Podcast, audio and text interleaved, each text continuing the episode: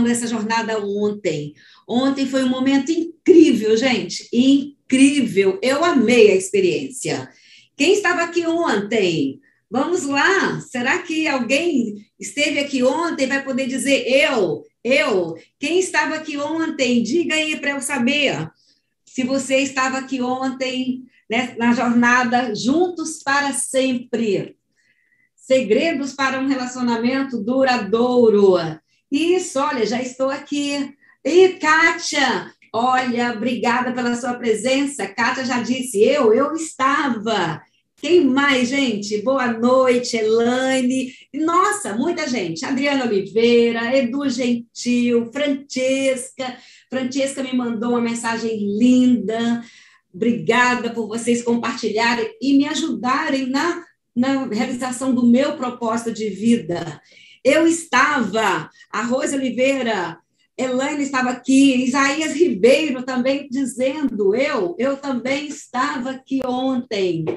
Quem mais, gente? Vinícius, estive ontem foi muito bom. Poxa, que alegria poder compartilhar com vocês e saber que vocês estavam ontem. Nós vamos viver essa jornada.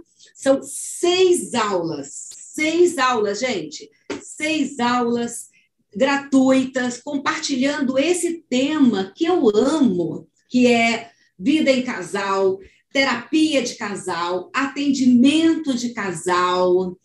E para quem chegou hoje, né?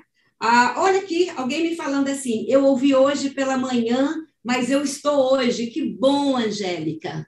Bem-vindo, bem-vindo cada um de vocês. É, bem-vindo você que esteve ontem, você que está chegando aqui agora.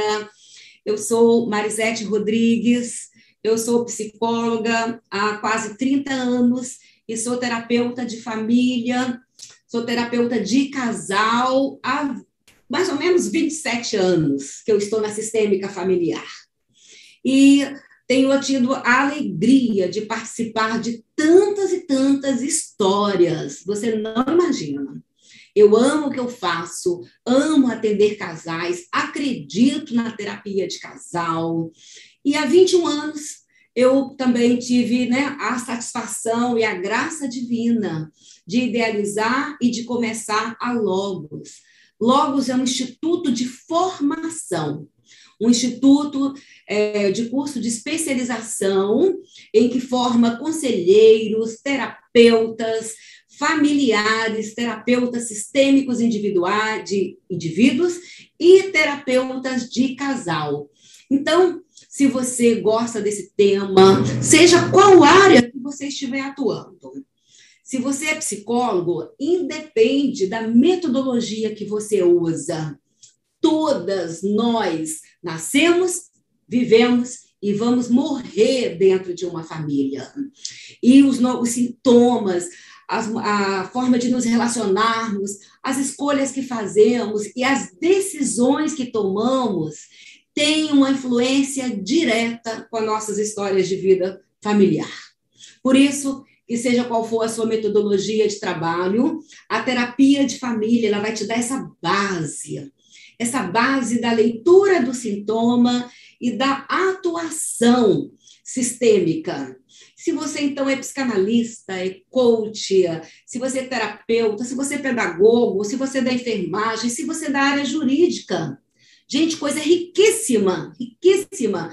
Agora, o jurídico usando todo um olhar sistêmico, usando todo um caminhar de entender que todos os obstáculos, eu posso afirmar isso para vocês, todos os obstáculos numa negociação, todos os obstáculos nos acordos jurídicos, olha, a causa desses obstáculos estão, sabe aonde?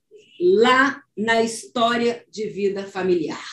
Então, o jurídico tem tirado muito proveito também no atendimento e na aprendizagem da teoria sistêmica familiar.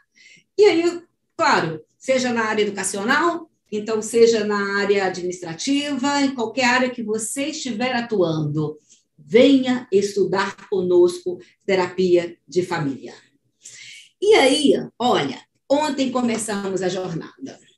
essa jornada foi uma ideia também, também, tudo eu agradeço. Tudo eu agradeço, porque não veio de mim. É uma ideia que veio me dando a oportunidade de compartilhar.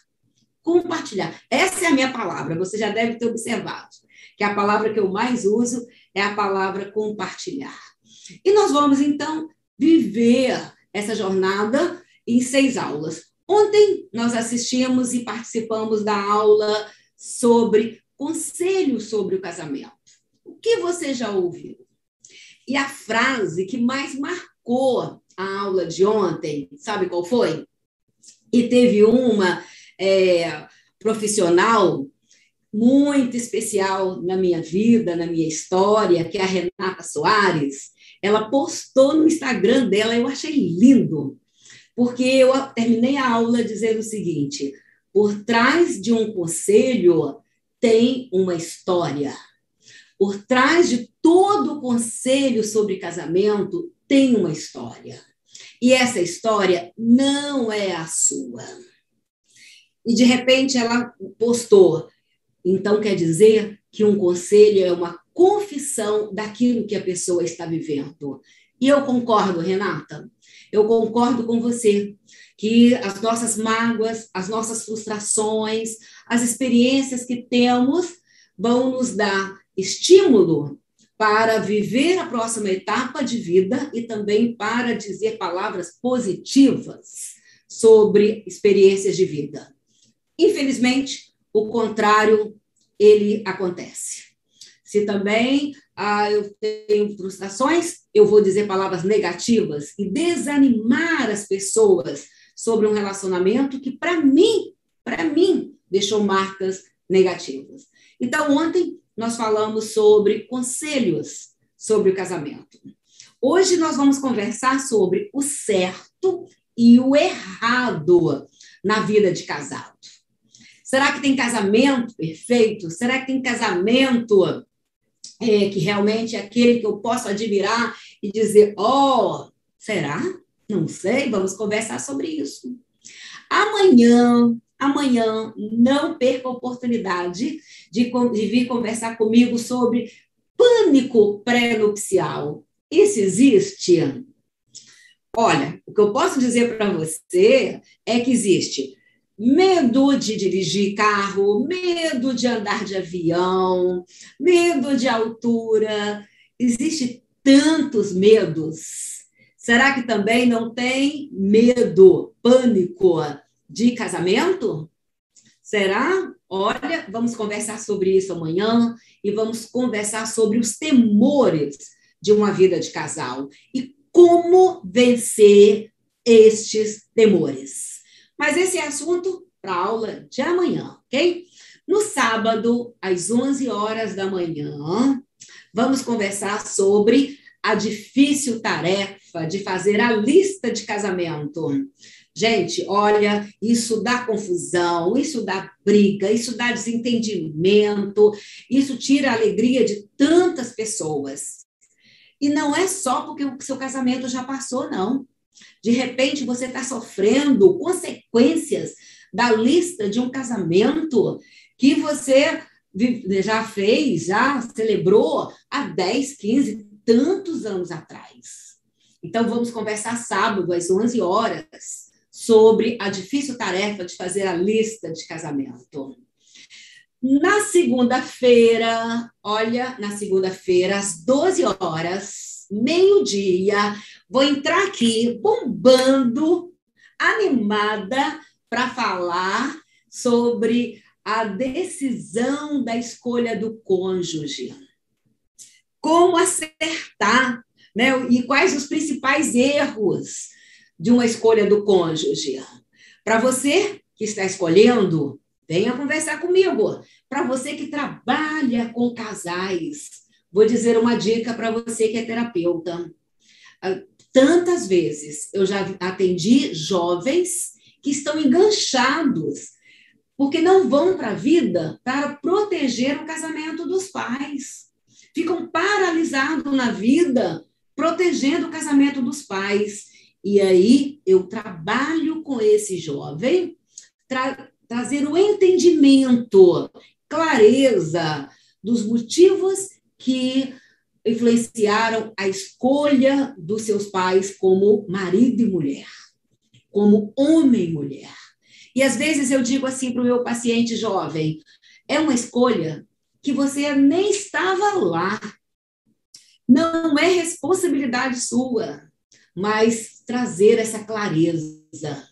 Então, é uma forma de ajudar os jovens a entender as escolhas que seus pais fizeram, ajudar os adolescentes e os jovens também clarearem e terem ah, escolhas mais assertivas.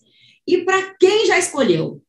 De repente pode dizer assim: e eu? E eu que já escolhi? O que, que eu faço agora? Se eu já escolhi o meu parceiro, vou te dizer: trazer a consciência da escolha que você fez também vai te ajudar a se reposicionar. Liberar o outro, de repente, você acha que o outro é culpado de você tê-lo escolhido. E quando você trouxer a consciência do que te levou a escolher o seu parceiro ou a sua parceira, você vai liberar o outro e vai se responsabilizar como pela sua escolha, trazendo momentos tão saudáveis que antes pode estar te afligindo e te chateando, né? Chateando, de repente você está desanimado, de repente você está até arrependido. Venha conversar comigo na aula do dia 18, segunda-feira, às 12 horas. E a aula mais importante, a mais importante de todas nesta jornada vai ser quarta-feira, dia 20, às 20 horas. Né? Coincidiu aí, gente. Dia 20, às 20 horas, nós vamos falar sobre casar pode dar certo. Casar pode dar certo. E nesta aula, vamos ter a presença também de um jovem casal de noivos compartilhando conosco a experiência da terapia de noivos que eles estão vivendo. Então, é um prazer muito grande compartilhar com vocês toda essa experiência, toda essa bagagem de mais de 25 anos de estrada e de experiência que eu tenho tido também como vida de casado, ok? Então, olha só, ainda dá tempo, gente. Se você conhece uma pessoa que vai tirar proveito, que precisa ouvir sobre o certo e o errado na vida de casado, pegue esse aviãozinho, dispara esse aviãozinho e convide essa pessoa. Convide essa pessoa. E você que está aqui no Instagram, olha, gente, você, pessoal do Instagram, migra, migra para o YouTube, porque lá no YouTube você vai participar olhando um, uma imagem maior. Nós vamos ter um casal participando conosco. Vou aplicar uma técnica ao vivo, uma técnica que você pode fazer na sua própria história de vida de casado. Como você pode usar essa técnica para aplicar também né, nos casais que você atende, que você lidera, que você trabalha com eles. Então, você que está no Instagram, né, migra, migra para o YouTube. E, gente, olha só, não esqueça, não esqueça de fazer a sua inscrição. Nós temos grupo de WhatsApp, e lá no grupo de WhatsApp, essa técnica que vamos viver hoje já está lá divulgada, você recebeu fresquinha, fresquinha, uma técnica que você vai poder né, usá-la ah, com os casais que você atende ou na sua própria história de vida. Então, ao longo da jornada, nós vamos é, divulgar, né, enviar, compartilhar um material bacana lá no grupo do WhatsApp. Então, faça a sua inscrição, porque através da sua inscrição, você vai receber todo o material.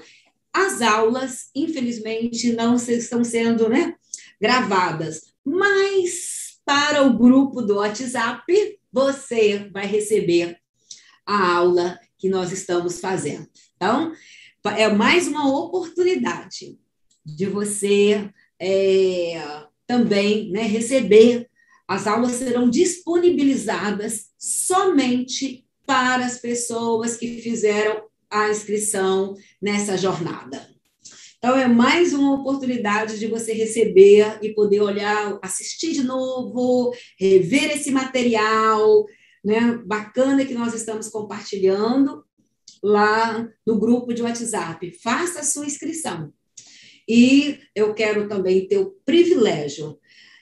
Olha, no sábado, no sábado, vamos falar sobre a lista de convidados e nós vamos divulgar uma estratégia de como fazer uma lista de convidados.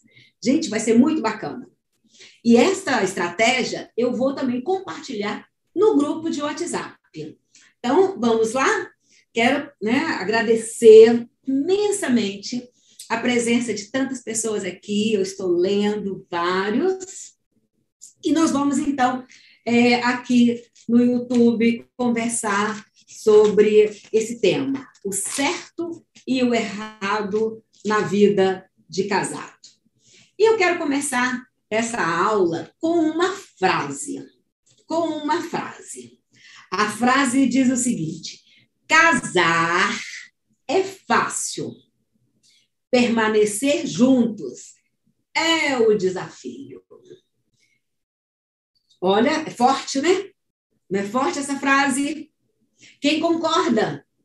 Quem concorda que casar é fácil e permanecer juntos que é o desafio. Você concorda? Porque vamos combinar uma coisa? Olha, vestir uma roupa de noiva, entrar num cortejo de um casamento, participar da celebração de um casamento, é fácil, é fácil. Agora, virar esposa, virar um casal, é um desafio.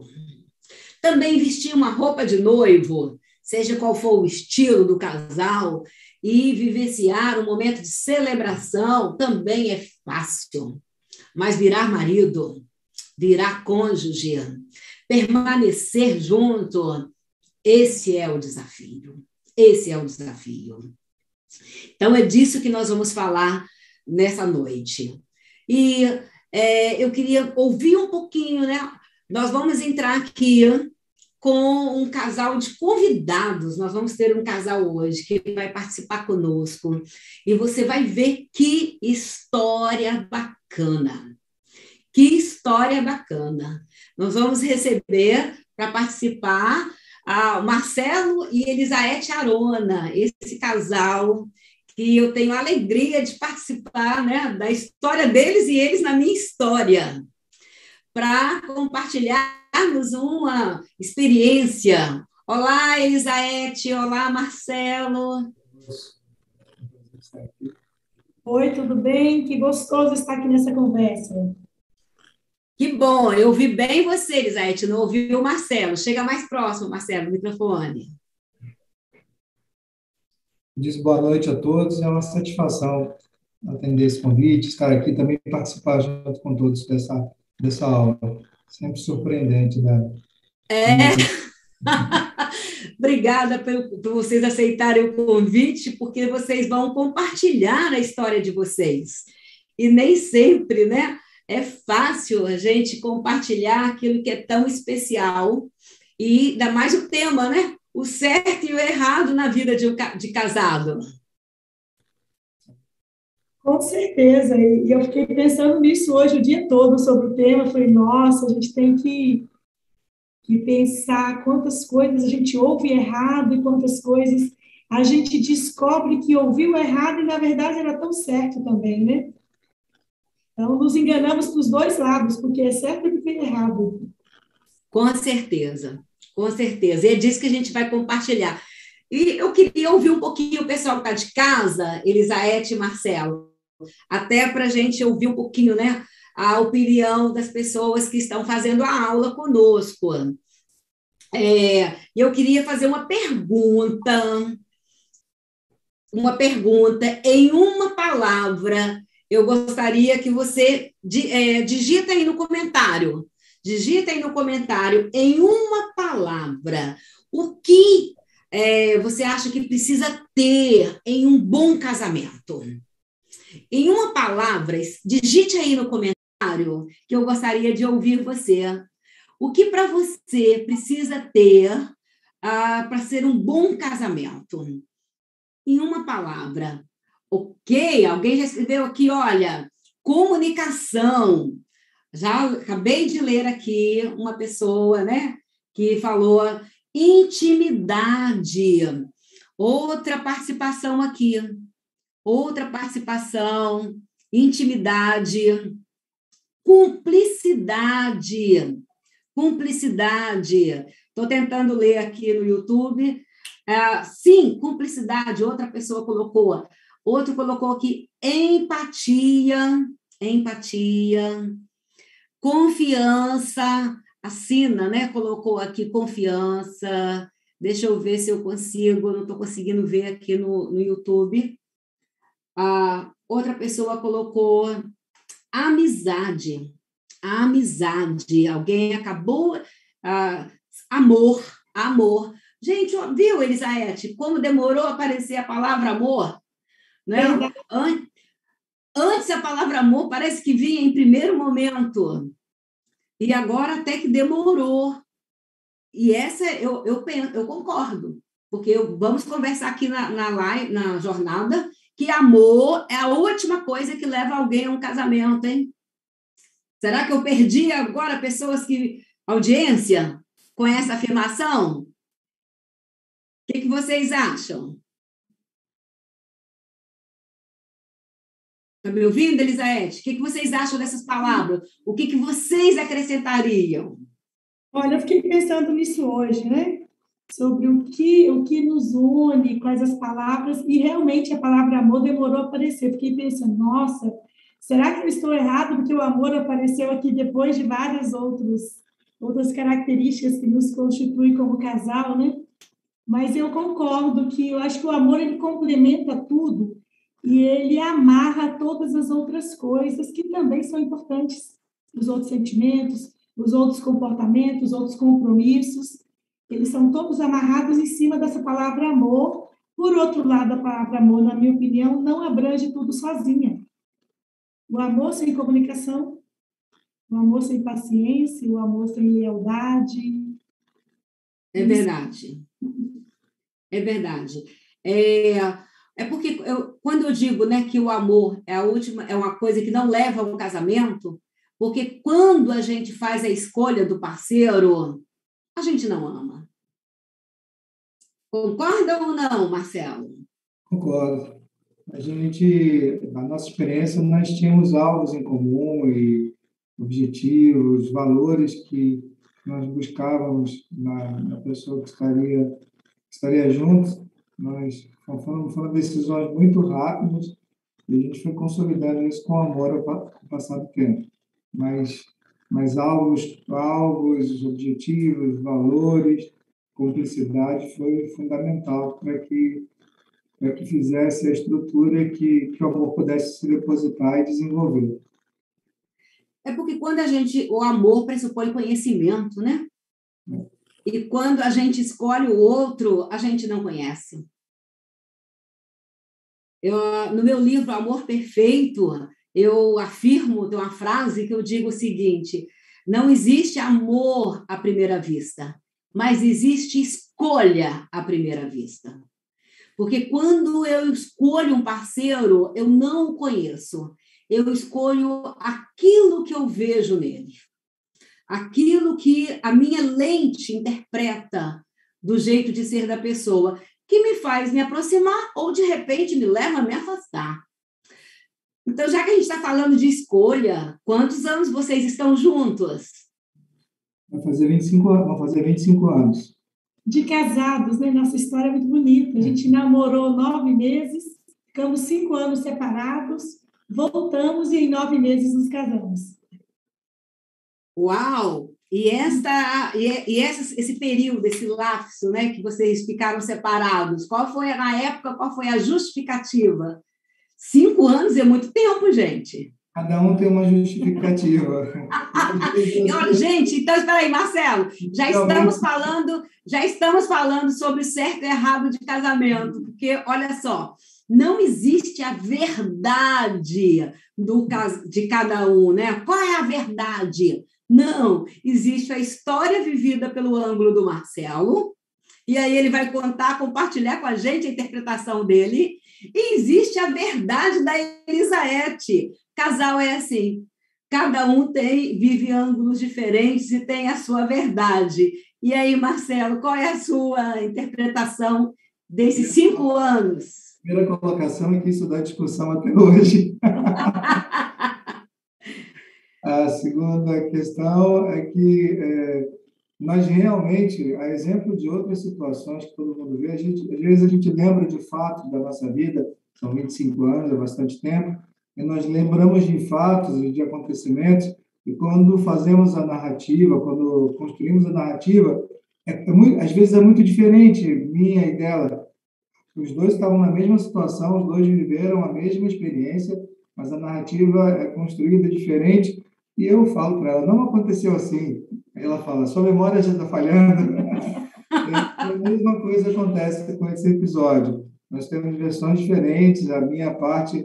Nós fomos para cidades diferentes depois que nos formamos. Estados fomos diferentes. fazer especializações nessas cidades, nesses estados diferentes. E, e, a distância não, não, não reforçou aqueles laços que tinham, haviam sido construídos o namoro, o relacionamento, ela tem as versões dela. A minha, o que implicou mais foi a distância mesmo, e nós não tínhamos meios de comunicação que atualizasse as nossas, as nossas condições, não tínhamos como atualizar o status de namorado. É verdade.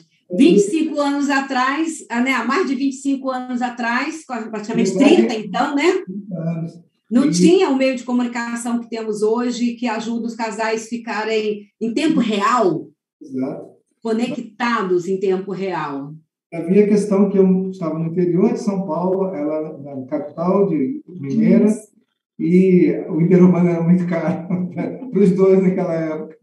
E isso dificultou bastante a comunicação, e ela, para mim, ela foi crescendo uh, com, com o passar do tempo. Eu lidei com isso como homem, ela lidou com isso como mulher, e aí foi um conflito na, na gestão. E a, sua, e a sua visão? E a sua visão, Elisaete? Olha, gente, isso já é falar do certo e errado do casamento, hein? Vamos ver, vamos ver como cada um vivencia a mesma experiência de ângulos diferentes, com significados diferentes. Na verdade, assim, nós namoramos no nosso último ano de faculdade, anos. E eu estava no Rio de Janeiro estudando, e ele veio para São Paulo fazer residência, e eu tinha que definir a minha vida. Voltava para Minas, ficava no Rio, vinha para São Paulo, e de repente, para ele, como ele diz, o olhar de homem, ele bateu a insegurança, me trazer para São Paulo significava assumir um compromisso e a gente não sabia o que fazer. Então, naturalmente, naquele momento, foi uma separação e eu voltei para Minas. É, aborrecida a princípio, porque os meus projetos era que a gente permanecesse junto. Sim, Mas sim. A, a, condição de vida foi diferente naquele momento, né? Entendi. Nos separamos, nos envolvemos com outras pessoas, quase me casei com outras pessoas. E... Mas ficava aquela questão, a gente se dava tão bem, por que não ele, né? Então, não era como você diz, não era o amor, mas era a questão de afinidade. Poxa, tiver que ser alguém, por que não alguém com quem eu me dou tão bem? Entendi. E aí, cinco anos depois, vocês se reconectam, nove meses depois, então, vocês se casam, e agora lá vai 25 anos. Nossa. Nesses 25 anos, isso, nesses uh, ah, 25 anos, agora então, né, uh, casados, apesar que o casamento começa muito antes, né? A gente vira casal muito antes do dia da cerimônia. A cerimônia é apenas uma data que marca a história da gente. Mas para mim, o casal, quando começa a sua negociação, começa os seus arranjos, o casamento já começou. O que, que vocês é, conseguiriam assim, destacar do que, que seria o errado de uma vida de casado? Deixar as coisas debaixo do tapete. É, não limpar não limpar sujeira no tempo real, não organizar as coisas em tempo real. É, Sim. Eu tive um, um agravante e que isso sirva de aprendizado para outras pessoas. Logo que eu me casei, eu fui acometido de uma doença, fui descobrir uma doença muito grave. E como eu achava que não tinha muito tempo, eu fui deixando coisas que precisavam ser resolvidas para depois. Só que, é, contrariando as, os diagnósticos que eu recebi, o tempo que, que eu tinha, o tempo foi se prolongando, se prolongando, já se foram 25 anos, e nós fomos tendo que resgatar coisas que tinham, eu particularmente, tive que resgatar muita coisa que tinha deixado para trás, é, achando que, que não precisava empenhar energia e dedicação para resolver. E a gente foi resolvendo num tempo em que essas situações já tinham uma carga emocional muito grande. Entendi. Poderia, poderia, poderia ter sido melhor. Foi... Entendi. Então, esse foi um, um erro para você?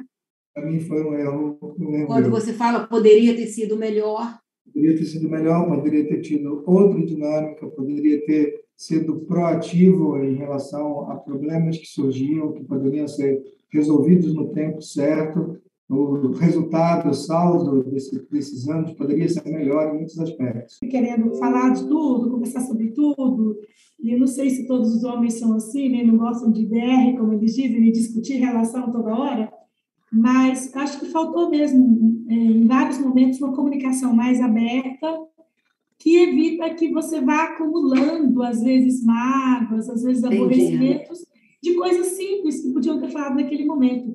Eu me lembro, nos primeiros anos de casamento, uma vez eu, eu, eu fiz alguma coisa e ele, e ele nunca respondia, então eu continuava achando que estava tudo bem, né? E um dia ele, ele fez como se abrisse assim, uma prancheta imensa. Você lembra aquele dia você fez isso, aquele dia você fez isso, aquele dia você fez isso? Meu Deus, o homem lembrou coisa de anos. Eu, falei, eu olhei para ele e disse, nossa, mas que você não falou Uau. naquele dia? Uhum. Entendi. Eu achei que estava errado, você nunca falou que eu tinha agido errado. Então, assim, é, algumas coisas simples, bobas, que o incomodou muito no meu comportamento, mas na hora ele não falou. E às vezes, quando as coisas estouram, elas vêm com uma gravidade, com uma severidade. Intensas, né? Se não tiver maturidade, o casamento acaba por pequenas coisas que não são resolvidas no momento certo. E vocês sabem que a gente, depois, né, olhando para trás e observando a experiência, de uma maneira digna, humilde, poder olhar e dizer, sim, isso aqui poderia ter sido melhor. Não invalidou, tanto é que vocês vão fazer 25 anos de casados. Mas, de repente, é, tirou o brilho de alguns momentos, né? Que poderiam ter sido vividos com mais satisfação, com mais alegria. Eu listei aqui, olha, uma listinha, sabe, didaticamente, né? Aí vem o meu viés de professor, Vê se vocês concordam. Por exemplo, o errado, quando é, o casamento vem como uma reatividade à família de origem e não com uma ideia de, resol... de construir uma vida a dois. Tá, quando a pessoa fala, ah, eu casei para sair de casa, então, não, não, não casou com o objetivo de um projeto de vida dois, casou para resolver uma situação, casou porque estava no processo de luto. E aí, a, né, ao invés de elaborar um luto para ficar inteiro para tomar uma decisão, seja o luto profissional, seja o luto de um primeiro casamento. E é legal falar isso, porque muitas pessoas se recasam sem terem. Para o Marcelo, coitado dele, é verdade. Gente, a gente teve um problema técnico aqui e agora a gente está voltando. Vê se voltou aí. Voltou, Tatiana? Como é que a gente vai saber se a gente já está de volta no ar? Aqui. Aqui é o Zoom. Tá tudo bem aí? Gente, me responde aí. Se a gente voltou, a gente teve um probleminha técnico, né? Caiu, voltou? Ah, que bom! Será que é porque estávamos falando sobre os erros do casamento? Será que foi o tema? Ah, estão escrevendo, fica aqui. Estou escrevendo aqui, voltou, já voltou. Ai, que bom. Simone, Vera, Vívia, Marisa, Maria Luísa. Que bom, gente. Adriana, Eide Tavares, Carla, Luzmar. Que bom. Então, Elisaete e Marcelo, que bom que voltou e o pessoal está firme aqui. Né? O pessoal voltando junto com a gente depois dessa queda técnica. Estávamos falando sobre os erros né, de um casamento. E aí a Jandira né, colocou, recasam, me, me deram até uma dica de onde é que parou, viu? Parou uhum. quando eu disse que recasam sem terem resolvido o luto. E aí eu estava explicando que pode ser o luto da perda de uma pessoa, pode ser o luto de uma falência financeira, pode ser o luto é, profissional e muitas vezes o luto de um casamento. Eu já acompanhei muitos casais que cometem esse erro de recasar sem ter enterrado o falecido, o casamento anterior. E isso faz com que a pessoa entra é, muito cheio de temores e fantasmas ah, no segundo casamento. No segundo casamento. E aí, dentro, já que a gente listou aqui vários erros, e você que está em casa, digita para mim qual é um erro na sua visão de uma vida de casado. O que, que para você você considera como um erro na vida de casado? Vamos ver, Elisaete Marcelo. Ah, alguém já colocou assim? Sim, pois é, só pensei nisso recentemente. Como que é importante, né? Vivenciar o luto e não elaborar para um segundo relacionamento.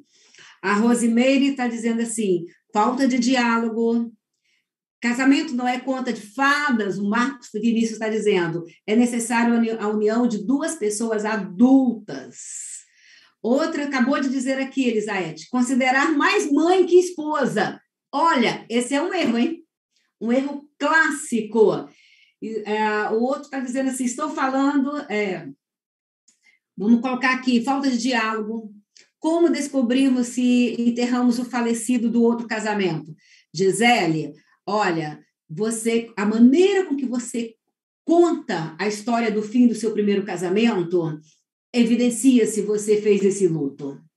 Se você consegue detectar qual o seu 50% que contribuiu para o final do primeiro casamento, também é uma forma de detectar o luto.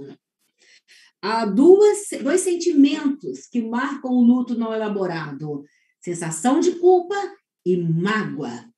Então, analisa aí o seu relacionamento e veja se você saiu do primeiro casamento, né, liberado de mágoa e de culpa. Outro colocou aqui um erro: não se despedir da família de origem. É, querer viver a forma dos pais, porque somos diferentes deles. E querer que o outro atenda às nossas expectativas falta de diálogo, então vários erros foram detectados aqui. E eu gostaria, então, antes para entendermos os acertos, já que a gente falou que tem o certo e o errado, queria ouvir de você, Elisaete e Marcelo, é, um mito. Qual é o mito que vocês conhecem sobre casamento?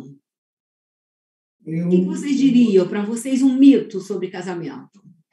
eu ouvia sempre, inclusive essa foi a orientação da minha família de, de origem, que era para sempre, em todas as circunstâncias de todas as pessoas. É, a gente viu no nosso convívio, no nosso ciclo de relacionamentos, que, que isso não, não é uma verdade que alcança todas as pessoas e todos os casais, por várias razões, por, por várias questões, mas esse eu me casei com essa determinação, seria um só e, e para sempre. Nós nos casamos já avançado de dias. Inclusive, vai aqui uma colocação de um, de um motivo errado para se casar, é você se casar achando que está passando da idade de casar, por motivação. Então, e, eu, eu, tinha essa perspectiva e para mim não havia outros modelos de casamento. Era só esse Sim. modelo, porque assim foi, foi a minha orientação. E eu, eu, eu penso nisso, que seja um, é, é, é um fato para a gente, que a gente vive hoje, mas que seja um... Um mito. Um mito. Dado aí a agenda de queixas escondida, né? Uhum. mas, olha, o casamento ficou melhor depois que ele abriu a agenda de queixas e a gente resolveu tudo, né? Ela fala sempre de mim, viu? ah, ok. Ok. Então, esse foi o que o Marcelo falou, né? Não deixe as coisas por embaixo, debaixo do tapete. Dê a oportunidade do outro saber e o que está bom, o que, que não está, essa troca, essa conversa. E aí, nós estamos falando, sabe o quê? Então, um mais um é igual a três. Né? Nós estamos falando que o casamento Alguém falou aqui, né? Não é fácil, porque no início tudo são flores. Concordo, Shirley. Mas depois né, ficam as situações, os fatos. E aí, uh, um, um, errado do casamento é, é essa visão individualista. São duas mentes, mas é um só relacionamento. Né? São dois olhares, são duas percepções, são duas visões de um mesmo relacionamento, de uma mesma proposta. E eu queria, então, agora falar, conversar com vocês sobre isso. Como é que foi para vocês é, se perceberam, perce, se perceberem virando um casal? Deixando de ser a Elisaete, deixando de ser apenas o Marcelo, porque não vai deixar de ser 100%, né? Mas deixando de ser uh, 100% Elisaete, deixando de ser 100% Marcelo, em que momento vocês perceberam que estavam virando casal? Que vocês começaram a perceber, espera aí, tem um terceiro. E esse terceiro tem data de nascimento, faz aniversário, e se a gente não cuidar dele, infelizmente ele pode vir a óbito, que é o terceiro chamado casamento. E aí? Teve uma, uma pessoa que falou aí que os primeiros anos de casamento foram os melhores, né? Para nós não foram, não.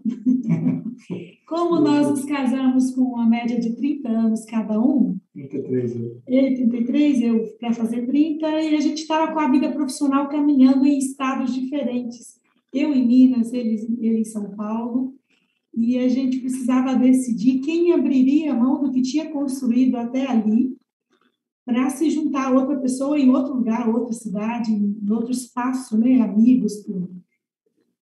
E ele até chegou a fazer uma proposta: ah, a gente casa, você fica em Minas, eu fico aqui, a gente se encontra de vez em quando no meio do caminho. Eu falei: ah, não. Se eu estou casando com 30 anos, não vou casar para ficar sozinha, não. Ficar sozinha, eu vou casar com outro. Então foi assim, aquele, aquele sentimento, não, eu quero uma vida a dois. E o início foi muito difícil, porque eu acabei abrindo mão do que estava construindo em Minas para recomeçar no interior de São Paulo, sem amigos, sem referência. E foi muito difícil passar um tempo dependente dele, como marido, dependente financeiramente. É, como eu não tinha conhecido os amigos, era uma dependência assim que me sufocou. Foi, foi muito difícil. Eu, eu tive dificuldade naquele início de, de me afirmar então, eu senti assim, como é difícil quando a pessoa, no início de relação, ou mesmo durante uma relação, tem gente que vive isso a vida inteira, joga toda a sua expectativa de vida no cônjuge. Sim, sim. E eu, assim, provavelmente eu aborrecia muito, porque eu não tinha vida independente, nem financeiramente, nem emocionalmente, e mais ou menos aquela, aquela história lá do Pequeno Príncipe, né? Se você diz que vai chegar assim, às 5, às 4, eu começo a ser feliz. Então, se ele ia chegar do plantão às 5 e chegava às 5 e 10, aqueles 10 minutos me atormentava, porque eu ficava sozinha o dia inteiro, esperando às 5 da tarde, ou às 7 da noite, que era a hora que chegava do plantão. E, e a gente começou a viver uma vida mais tranquila em relacionamento à medida, na medida em que eu fui me reafirmando de novo o meu eu. Eu gosto de trabalhar, eu gosto de uma vida financeira é, que produtiva, e essa falta de independência pessoal foi um grande risco no nosso início de casamento. Olha só, Elisabeth, a, a, a Lia, né, escreveu aqui para a gente assim: passei por isso sete vezes, sete mudanças, e não criei raízes. Olha que forte, gente. Né? É, de alguma maneira, ah, como é, não é fácil e sobrecarrega o casamento, como a Elisabeth está dizendo, e muita gente faz isso, sabe? Entra para o casamento sobrecarregando com tantas expectativas que o casamento, como um terceiro, que eu acabei de dizer, né? Que é o terceiro como uma pessoa que tem data de nascimento, que faz aniversário, e se a gente não cuidar, ele também morre, sobrecarrega o casamento daquilo que ele não dá conta de retribuir, ele não dá conta de preencher tanta expectativa. E aí ele pode vir ao fracasso. Então veio alguém que colocou assim: olha, é, a Marilda, o mais difícil é quando um quer que o outro dê conta pelos dois. Joga tudo na mão do outro sem assumir a parte que lhe compete. Sabe? Que é isso que eu, que eu, que eu tô, acabei de pensar aqui agora. Ah, Para virar três, né? Um mais um, olha que matemática, é igual a três. Então, eu queria é, que vocês compartilhassem um pouquinho, sabe? É, o que, que vocês fizeram para virar? Quais foram as estratégias que vocês construíram para virar esse terceiro? Bom, nós começamos a fazer planos. Como eu expliquei no início, como eu tinha uma expectativa com relação à minha vida, eu não fiz planos. Durante uns dois ou três anos eu não fiz planos nenhum. Vivia um mês e o outro mês e o outro mês. Na época eram tratamentos muito cruéis e, como eu falei, o diagnóstico definia uma estimativa de vida e foi, foi mudando com o passar dos tempos, novas, novas abordagens, novas tecnologias. Para mim, o que foi assim muito importante foi fazer planos. Eu, não, eu, não, eu não era capaz de entrar no consórcio, eu não era capaz de, de fazer um. Ver, ver uma, uma, né, uma perspectiva ampla. É, não produzia. Quando nós começamos a planejar, foi quando nós tomamos a decisão da, da chegada do nosso filho, aí as coisas começaram a facilitar um pouco. Eu comecei a me desvincular da, da sentença que eu havia recebido e ela também coincidiu com o momento em que ela, em que ela começou a a lograr esse, esse êxito profissional, individual. Uhum. E, e, aí começou a, afinar. Virar nós, virar nós. Teve outros percalços no caminho. É. E nós começamos a virar, a virar é, nós. Muito interessante, assim, nós passamos por alguns tratamentos de quimioterapia muito pesados no Marcelo, e a maior insegurança dele naquela época era que financeiramente ele era o alicerce da família. Então, isso acabava pesando muito sobre ele. E aí, é, quando eu fui modificando meu minha vida profissional, quando eu fui, eu sempre estudei demais, né, várias graduações, pós-graduações, mas isso não revertia financeiramente em um ganho representativo. E a gente tem vivido os últimos anos assim, ele tendo a segurança de que em qualquer momento ele tem, inclusive financeiramente, uma parceira de sustento, de apoio, e tem uma pessoa que perguntou aqui no chat, né? Se nós dois temos autonomia financeira. Hoje nós podemos dizer que nós nos completamos financeiramente. Se eu precisar, ele é um sustento, ele segura todas as bases. Mas ele já viu também que se ele precisar, eu estou aqui, sustento, a gente é um ou outro faltando, é claro, vai diminuir, a gente vai ter que se ajustar à falta de, de metade do orçamento, mas a gente consegue se completar. Então, é, eu venho de uma família, um sistêmico, a gente aprende muito isso, né? Que a gente traz uma narrativa familiar muito forte. Para a minha família, uma mensagem que meu pai falava desde criança, que a mulher, para ter valor, ela tem que vencer na vida, ela tem que ser um profissional de sucesso, ela tem que ter um ganho financeiro. Então, a cada vez que eu não tinha isso, é, era uma bola de neve. Eu me sentia mais fraca, mais frágil, eu não conseguia reagir. E às uhum. vezes ele me cobrava, olha, você é capaz. Eu falava para ele, poxa, mas você não quer me sustentar mais? Você não me quer mais em casa?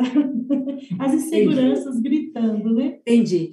É, é, legal, né, a gente compartilhar aqui que ninguém se casa, sabe? Um, dois, três, já. A gente vai se casando ao longo dos anos. A gente vai se tornando casal nas diferentes áreas. A gente se torna casal emocionalmente, a gente se torna casal é, profissionalmente, a gente se torna casal financeiramente, a gente vai se tornando casal sexualmente. Tem alguma, um, um aluno, né, um participante que perguntou assim: e o sexo? Ninguém fala nada? Sim, o sexo é uma experiência íntima do casal. Um casamento sem sexo é um casamento distorcido pervertido, porque ele é uma das áreas, não é a única, não é a única. Como a financeira não é a única, como criar filhos não é a única, né? Então é uma das áreas e de repente, né, tem pode ter algum, algum cônjuge, algum parceiro que supervaloriza essa área, pode ter outro que desvaloriza. E aí, sabe o que, que eu gosto de falar, pensar na sexualidade do casal? E eu não quero falar do sexo, eu gosto de falar da sexualidade. Porque a sexualidade é muito mais do que uma transa. A sexualidade ela é, é muito mais importante. O que de menos importa na sexualidade é a penetração. Mas a sexualidade é a arte de dar e receber amor dentro do relacionamento de casal. E às vezes a pessoa acha que não é importante. E sabe o que é? É, é como uma matéria. Sabe aquela pode ser a matéria mais valorizada da escola, né? Como matéria arte ou educação física, pode ser uma matéria que a gente não valorize tanto, ou que a escola não valoriza tanto, mas se não passar naquela matéria, vai ficar reprovado. E a sexualidade do casal, ela representa para mim uma das matérias é, da uma área importantíssima no nosso casamento e precisa ser cuidado, como todas as matérias.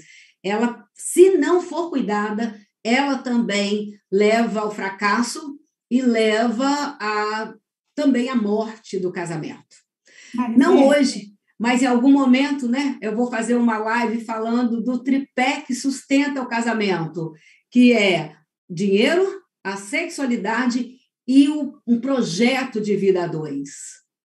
Isso que o Marcelo acabou de falar, um projeto de vida a dois que sustentou vocês como casal. A sexualidade ela também vem com a liberdade de comunicação e expressão, tanto oral como física. Né? Sim. Então eu posso garantir assim que a maturidade e a liberdade de expressão ela não é só oral, ela também é física. Então isso Sim. melhora a sexualidade, ela melhora quanto mais intimidade você tem e não só uma intimidade de, da relação sexual, mas essa intimidade de casal, de estar junto, de se expressar, de ter liberdade de colocar como você pensa, como você sente. Então, isso também melhora com, com o casamento amadurecer. Com tempo. E aí, gente, olha só.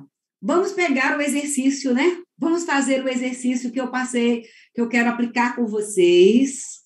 E aí a minha a orientação do exercício, e você que está aí no grupo do WhatsApp, você pode abrir e acompanhar comigo aqui agora o exercício que nós vamos viver com o casal Marcelo e Elisaete Arona. Então, Elisaete e Marcelo, eu queria que cada um de vocês, é, sem olhar a resposta do outro, me escrevesse aí, mostrasse aqui na câmera para todo mundo ao vivo, né? Ao vivo, como se fosse uma consulta, né? Como se você estivesse participando de uma consulta de casal, gente. Você que aí está aí, você vai ver como é que acontece uma consulta de casal. Escreva para mim, ah, talvez uma ou duas ou pouquíssimas palavras, o que você ah, acha, na sua visão, o que você percebe que os outros veem de vocês como casal? Quando os amigos, quando as pessoas que se relacionam com vocês olham para vocês, em qual casal que, na sua opinião, você acha que eles percebem que eles veem? Marisete, olha, eu fiz uma, eu fiz uma enquete lá na clínica hoje, ó, tá escrito. Tá? Uau! É, tinham quatro colegas na recepção hoje, trabalhando, e eu falei, ah, eu e uma delas, inclusive, ficou responsável por anotar aqui. E aí ela anotou aqui, eu falei, olha, o que vocês acham, na opinião de vocês, como vocês veem eu e Marcelo como casal? Olha que legal que elas escreveram, aumentou a responsabilidade, hein? Lê para a gente, Elisaete, o que, que elas escreveram, a técnica? Nós somos um casal ideal, é, um casal mediado por Deus, um casal que mostra parceria que dá certo, é um casal coberto de amor e companheirismo e um casal que mostra cumplicidade. Olha que bonito. Só vamos esclarecer que essa resposta foi mediada por funcionários. Não, não, não, não, não foram, não. Só uma era funcionária secretária, os outros eram as colegas da clínica, parceiras, sócios da clínica. Eu fui menos E para você, Marcelo, na sua visão?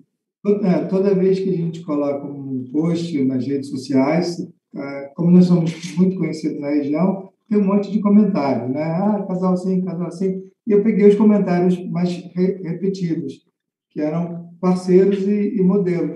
Eu fiquei muito lisonjeado de ver essa, essa palavra. E a gente fica fazendo aquela análise, nossa, eles, eles enxergam só a superfície, modelo, modelo é muito Entendi. pesado. Ok. Isso. Ok, agora vem a segunda pergunta. A primeira pergunta é esta, né? Como as pessoas veem vocês como casal? Acho que apareceu aí bem similar, né? O ideal, o modelo, parceria, companheirismo, combinou. Agora, a segunda pergunta da técnica é, do exercício é, como você vê vocês dois como casal? Como vocês vê vocês dois, na sua visão, ah, quando você olha para você como casal, o que, que você vê? O que, que você diria? Olha, eu anotei aqui, para mim é isso mesmo, nós somos companheiros, somos amigos, parceiros, apoiadores e independentes. Eu respeito a independência dele, o indivíduo Marcelo, e ele super respeita a minha independência, o indivíduo Elisaete. Então, nós somos, temos um terceiro, mas eu não deixo de ser eu e ele não deixa de ser ele.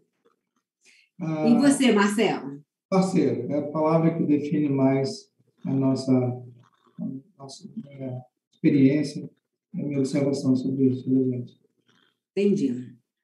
Aí agora vem outra pergunta. Ah, quem vocês, agora escolhem de tudo que vocês ouviram sobre as pessoas, né? Porque a gente está falando aqui que o casamento é um terceiro, ah, e, e eu gosto da, da metáfora de ver o casamento como um filho, porque eu penso assim: quem é mais responsável pelo filho, a mãe ou o pai? Pode ser que a mãe se ocupe mais com o filho, pode ser que o pai se ocupe mais, pode ser que alguém se ausente né, da realidade desse filho, mas a responsabilidade de um filho, na minha visão, é 50-50. 50% para o pai, 50% para a mãe, para aquelas pessoas que geraram aquela vida, a vida. E o casamento também é 50% de responsabilidade para cada um.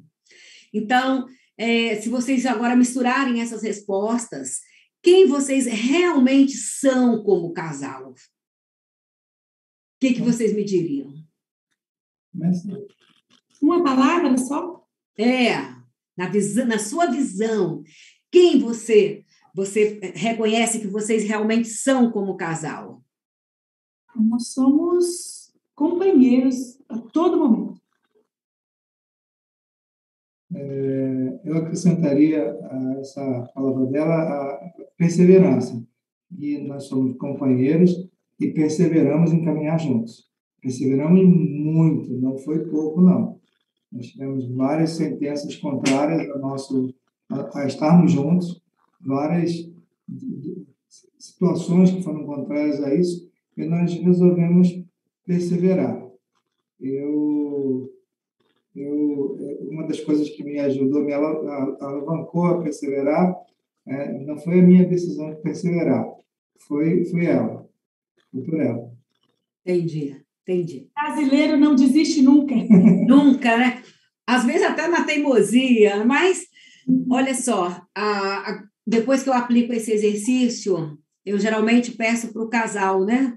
É, refletir nas respostas, porque nos mostramos para o mundo como realmente somos. Isso é positivo ou é negativo?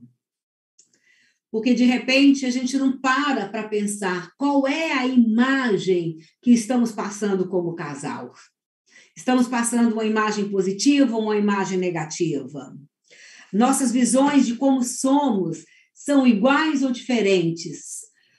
Vocês demonstraram que vocês têm visões iguais sobre o casamento de vocês, sobre o relacionamento de vocês. Mas tem é, casais que um vê de uma forma, outro vê de outro. E como casal, na prática e no mundo real, somos quem decidimos ser ou estamos apenas refletindo situações e aspectos externos? Como alinhar o desejado com o vivido? Casamento é uma experiência tão desejada. Tanto é que pessoas nunca se casaram, querem se casar, pessoas que se divorciam, se separam, querem recasar, pessoas que ficam viúvos, né? Viúvas querem se recasar. Então há uma expectativa e nem sempre está alinhado com o desejo. É, e o tanto que eu estou lendo aqui, olha, eu tenho dificuldade de perseverar. Eu tenho dificuldade de perseverar. Mas, para virarmos um terceiro, sabe, que temos que fazer? Qual é a renúncia, a parte que eu vou abrir mão para que o relacionamento ocupe, entre na minha história, na minha vida? Se de repente, Elisaete ou Marcelo, alguém me perguntar assim: qual é a frase que você gostaria de que ficasse gravado para as pessoas nessa live? Eu diria o seguinte: casamento é um projeto a dois que precisamos abrir mão sem a sensação de perda. Se eu olhar para o meu parceiro, né, ou se a pessoa olhar para o parceiro, ah, desiste. Aí desiste. Porque vamos ver coisas legais e muitas não legais que nos levam a desistir. Mas se o outro olhar para mim também, vai desistir.